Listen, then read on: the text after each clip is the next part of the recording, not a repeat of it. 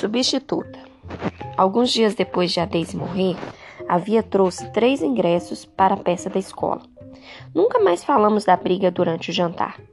Na noite da apresentação, pouco antes de ela e o Justin saírem, ela me deu um abraço apertado. Disse que me amava e que tinha orgulho de ser minha irmã. Aquela foi a primeira vez que fui à nova escola da Via. Era muito maior que a antiga e mil vezes maior que a minha. Mais corredores, mais espaço para as pessoas.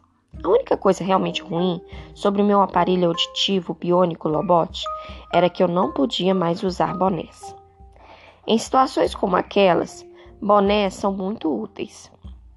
Às vezes, eu gostava de ainda poder usar o velho capacete de astronauta de quando era pequeno. Por incrível que pareça, as pessoas achavam que uma criança usar capacete de astronauta era muito menos estranho que o meu rosto. De todo modo, mantive a cabeça baixa enquanto andava atrás da mamãe pelos corredores longos e bem iluminados. Seguimos a multidão até o auditório, onde os alunos entregavam programas de peça da peça na entrada. Encontramos assentos na quinta fileira, perto do meio. Assim que sentamos, a mamãe começou a revisar, revirar a bolsa dela. Não acredito que esqueci meus óculos, falou. Papai balançou a cabeça. Ela sempre esquecia os óculos, as chaves ou alguma outra coisa. É distraída mesmo. Quer se sentar mais perto? perguntou ele. A mamãe apertou os olhos para ver o palco. Não, consigo enxergar bem daqui. Fale agora ou cale-se para sempre, disse o papai. Estou bem, respondeu ela. Olha, é o Justin, falei para o papai apontando a foto do namorado da minha irmã no programa. Boa foto, disse ele, assentindo. Por que não tem uma foto da Via? perguntei. Ela é substituta, disse a mamãe. Mas veja, aqui está o nome dela.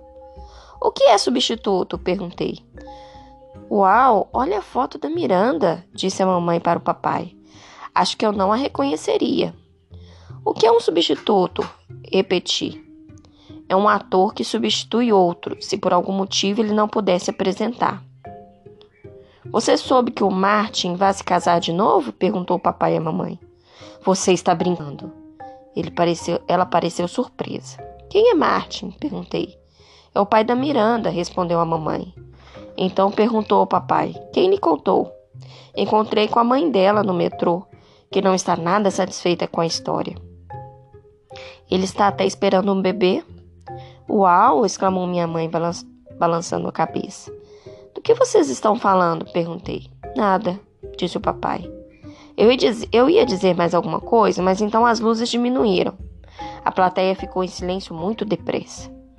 Pai, você pode, por favor, não me chamar mais de Alg Bob? Sussurrei em seu ouvido. Ele sorriu, assentiu e fez sinal de positivo com os polegares. A cortina se abriu. A peça começou. O palco estava completamente vazio, exceto pelo Justin, que estava sentado em uma cadeira velha e bamba, afinando seu violino. Usava um terno meio antigo e chapéu de palha. Essa peça se chama Nossa Cidade falou para a plateia. Foi escrita por Thornton Winter, produzida e dirigida por Philip Davenport. O nome da cidade é Grovers Crones, em New Hampshire, logo após a fronteira de Massachusetts. Latitude 42 graus e 40 minutos. Longitude 70 graus e 37 minutos. O primeiro ato mostra um dia na cidade, 7 de maio de 1901. A hora é logo antes do amanhecer. Soube de cara que ia gostar da peça.